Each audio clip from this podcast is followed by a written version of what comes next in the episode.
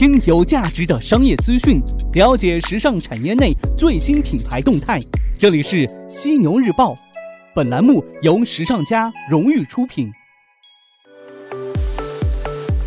资讯有价值，声音有态度。晚上好，此时此刻您正在收听到的是犀牛日报，我是犀牛主播李平，继续在每周一至周五的晚上九点与您关注到时尚产业内的大事要闻，搜罗国内国外各品牌的最新动态。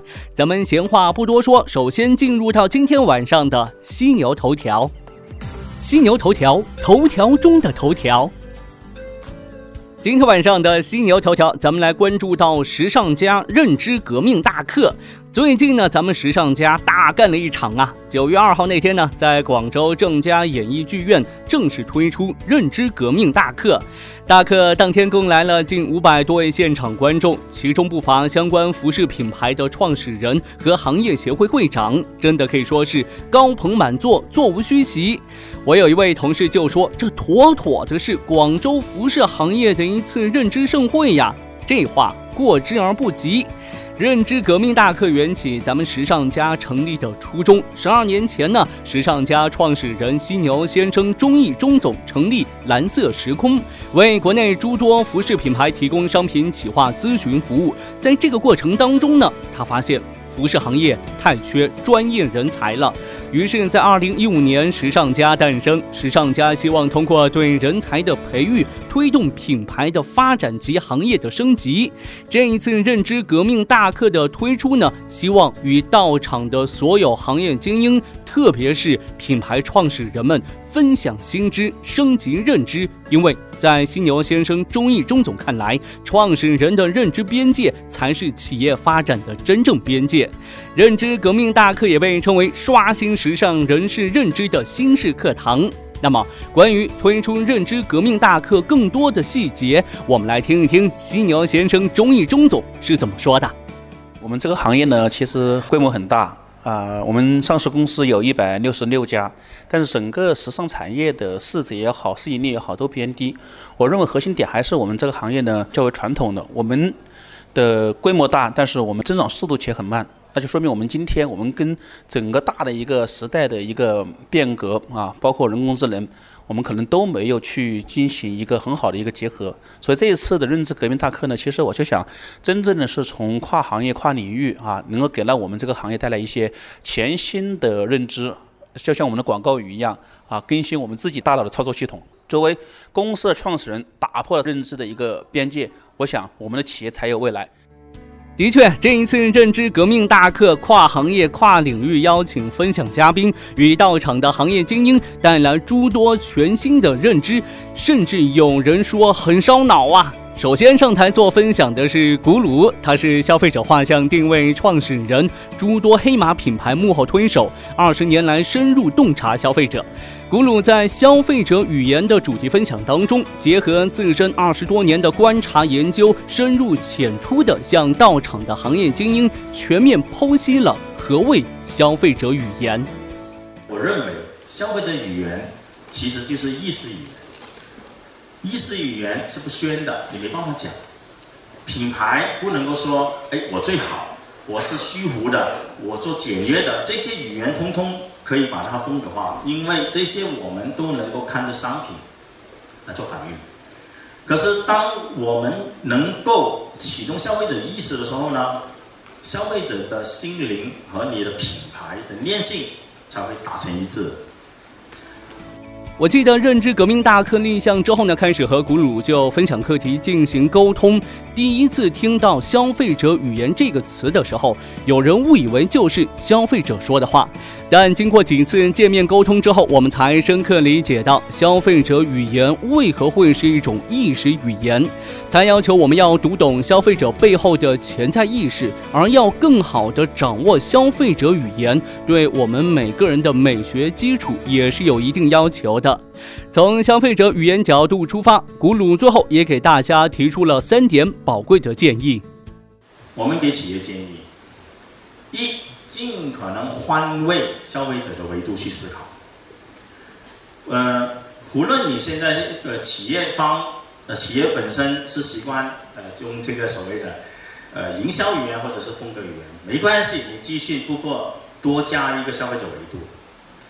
呃，我甚至看过日本日本呢，为了要增加一个海外的公司和他们的互动，他们甚至在他们来开会的时候呢，在他们的这里别了一个证叫做消费者，给他别别一个证啊，真的。呃，今天你们不是呃不是专家，你们不是你是消费者，啊，尽可能做到这一点。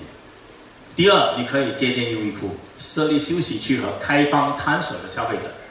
这种开放休息区是鼓励很多人在一起，公司各个部门人在一起，然后各个部门在一起呢，如果能够开放去探讨消费者呢，有这样的一个文化呢，我相信呢，企业对于消费者的定义。和商品和消费者之间的关系肯定会起变化。第三，每个月至少两次，可以的话跟消费者见面，这一点很重要。这一点呢，可是很多企业不愿意。当然，我也承认哦，如果你不你不能够理解消费者的语言呢，有些时候这些消费者来了之后呢，他会扰乱你的想法。尤其是有一些设计师或者是开发人听完之后，他真的不懂开发，因为他们觉得这些消费者讲的内容有点过时。啊，所以我经常说，好吧，呃，所以我就经常跟一些品牌的老板说，如果你有这个想法的话，然后你可以建立消费者模型，你只要精准知道他们是谁，他们的语言不单止不会影响你，甚至会帮忙你。聊完消费者，当天第二位上台做分享的嘉宾就打破业绩增长魔咒，与到场的行业精英提供了精准又实用的方法论。他是前赫技国际欧实力高级副总裁，广东惊启激光科技总经理，曾任职 IBM、联想、华泽集团。他就是郝兰郝总。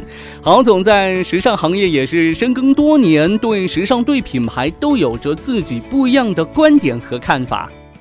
呃，这七八年，无论是在 IBM 做咨询服务于时尚企业，还是在赫基、欧时力任职高管，有一项工作一直是我的主业：找到企业业绩增长的关键点，并且推动落实。去年开始，我试图去总结一些规律。回到刚才我们谈的这些企业，像我说到的。他们跟我们面临一样的环境，一样的消费者，一样的市场，甚至一样的触达。可能的竞争比我们还激烈，但为什么他们走出了不一样的路？当一件事情的发展出乎意料，呃，换句话讲，当少数人的成功超越我们的经验，原因是什么？Why？为什么？你们怎么理解？呃，深入研究之后，我把他们的成功经验总结成了一个模型。老实讲哈，这个模型对我个人思维的打开还是影响很大的，甚至它会成为我在接下来推动时尚企业业绩增长的时候的基本的思考点。那这是什么样的一种增长模型呢？我们继续来听郝总的分享。这个模型其实非常简单，刚才也提到。这是时尚企业业绩增长模型。模型刚刚说到很简单，四个大的部分：大势、企业战略、组织运作、人才能力。业绩的增长等于战略乘以组织运作乘以人才能力。当你的战略是一，组织运作零点五，人才能力零点五，你的最终的业绩增长零点二。当你的业务模式，你的战略零点五，组织运作一，人才能力一。你的增长零点五。郝总幽默风趣的结尾，也让大家对于他的分享意犹未尽呐。我花了数十年时间都没能赢得他的心，你到底用了什么样的手段让皇上那么爱？皇后娘娘，您一往情深，可为什么要告诉他？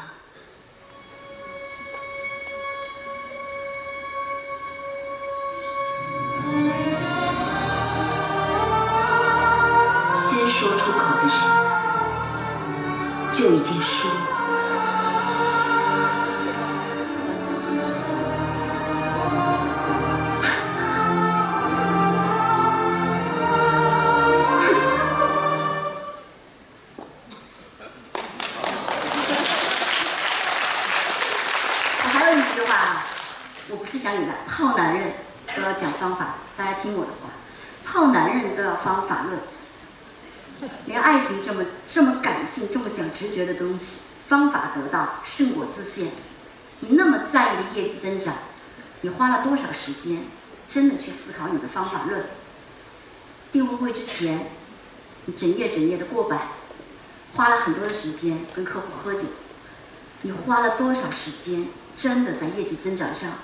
你掌握了适合你企业的业绩增长的打法了吗？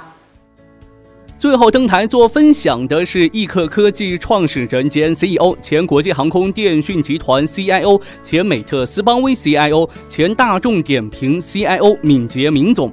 明总就时下热议的新零售与现场行业精英分析了时尚企业线下零售如何数字化升级。我们先来听一听他是如何理解当下正在发生的零售变革。在我这里呢，其实我想先用一段话。啊，那我们怎么来看今天所发生的所有零售的变革？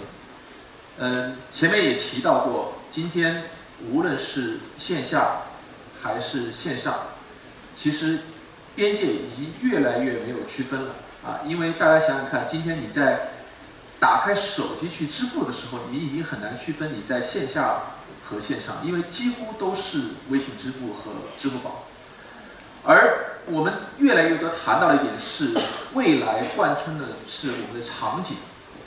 那在这个场景里面，其实它是没有线上和线下之分，因为每天其平均每一个中国人在手机上会花超过接近在五个小时时间，所以在这五个小时的时间里面，那很多时候你对线下的场景，或者是说对于线下的场景的预约，其实是来自于移动端。啊，最近我经常喜欢用这样一段话去讲。我说，如果你讲什么是新零售，那我说其实说的特别简单啊，就是线上营销啊，到店成交，到店体验，离店也能成交。在明总看来呀，新零售的产生呢，也有着它特殊的背景。关于热议的拼多多，他也有着自己不一样的看法。新零售是什么？其实新零售有一个特别大的一个背景。是什么呢？第一，所有的消费者其实都在线，我们说微信十亿用户。第二，所有的商品都有机会全部在线，啊，因为数字化已经让商品在线这个事情变得特别方便。第三，所有的场景可以在线，啊，其实再回到另外一个话题，啊，最近拼多多上市以后，它的很多数据啊，都从原来的这个大家在传，然后变成这个一个公开的数据。这大家也知道，最近拼多多其实是接近的这个交易人群已经快接近四个亿了，啊，其中日活的这个人数，就是每天会打开一次拼多多的，其实已经在一个多亿了，啊，现在已经达到了京东百分之六十的 GMV，就很奇怪，大家说为什么拼多多还有机会？当然，很也有很多人写文章说，啊，你看这个消费降级，啊，其实在我看来，这个不是消费降级，这个是消费分级。啊，如果你关注一下身边买拼多多的人群，其实你会发现，这批人群是被我们过去所理解的移动电商遗弃的人群。新零售、新场景、孵化新物种，不知道正在听节目的您是否准备好迎接各种新场景和新物种的出现呢？将为分享嘉宾三次破门而入，一场大课，一场认知革命的大课。我们不讲经典，只讲新知，刷新、超越并颠覆了大众对消费者、对品牌、对商业的认知。这人和人最大的差别，不是出身背景，不是收入高低，而是认知。九月二号，时尚将认知革命大课圆满落幕。对于很多行业精英来说，余音绕梁，意犹未尽。我们也一同期待下一场认知革命大课的到来，期待更多新知再次刷新我们的认知吧。好的，头条过后，进入到资讯速递的板块，与您分享各品牌最新动态。首先来看到的是 Lululemon，受益于电商业务的高速增长，Lululemon 迎来一份喜报。近日，这家运动休闲品牌发布的二季度财报显示，截止七月二十九号的三个月内，销售额同比上涨百分之二十四点五，至七点二四亿美元，优于分析师预期的六点六七亿美元。开业十二个月以上的同店销售额增幅高达百。分之二十，远高于百分之九点六的增长预期。与此同时，公司净利润则从去年同期的四千八百七十万美元增至九千五百八十万美元，增长率高达百分之九十六点七。再来看到 Celine 继 Burberry 更换 logo 之后呢，九月三号，Celine 在 Instagram 上公布了其新的 logo。Celine 在其文字介绍当中提到啊，这 logo 的灵感呢来自一九六零年代品牌的一款 logo，字体则来自于一九三零年代的品牌 logo。品牌发布 logo 同时呢，将 Instagram 删除至少仅有新发布的三篇动态，并配上了相关的标签，引发讨论。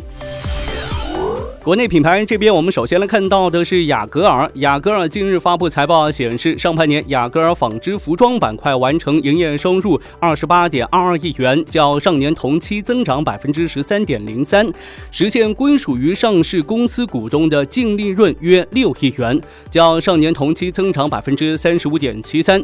雅戈尔品牌服装实施智能制造加智慧营销，营业收入增长百分之十一点二四至二十六点六五亿元。元，归属于上市公司股东的净利润增长百分之三十三点七四，约六亿元。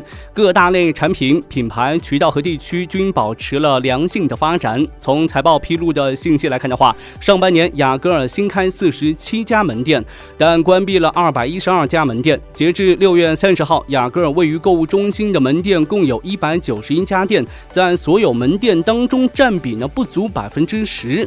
上半年一共增加了十家。购物中心门店。九牧王这边，九牧王股份有限公司近日发布二零一八年上半年度的业绩报告。报告期内，九牧王实现营业收入十二点六亿元，较上年同期增长百分之十点七；营业利润是三点三亿元，较上年同期增长百分之十八点零；利润总额三点三亿元，较上年同期增长百分之十八点五。归属上市公司股东的净利润是二点六亿元，较上年同期增长百分之十七点一。控除非经常性损益后，净利润二点五亿元，较上年同期增长百分之十三点四。我经常在想，人和人最大的区别是什么？出身、背景、教育程度、人生阅历，还是社会阶层？其实这些都不是。在我看来，人和人最大的区别是认知。关于认知。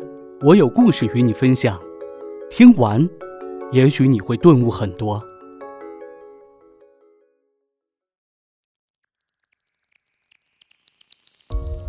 卖冰淇淋必须从冬天开始，因为冬天顾客少，逼迫你降低成本，改善服务。如果能在冬天当中生存，就再也不会害怕夏天的竞争了。同样，只有吃过苦，才知道享受生活的美好。想在顺境当中事业能蒸蒸日上，就必须在逆境当中经过一番锤炼。这就是台湾著名企业家王永庆提出的冰淇淋哲学。好的，今天晚上咱们就聊这么多，感谢您的收听，欢迎您吐槽本期节目，我会关注您的每一条留言。我是犀牛主播李平，明天晚上的犀牛日报与您不听不散。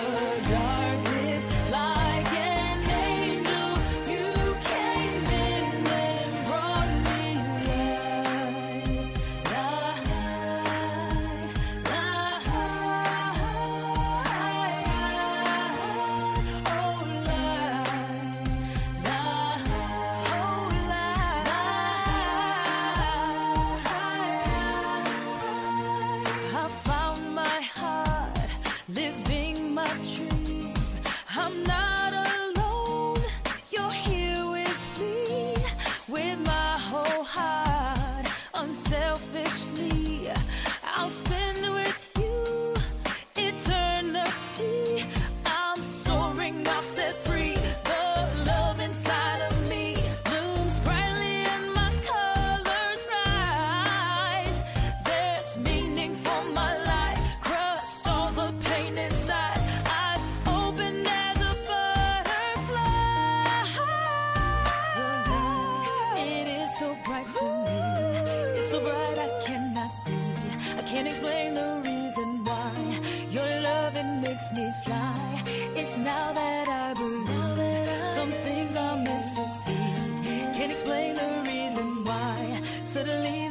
I can fly.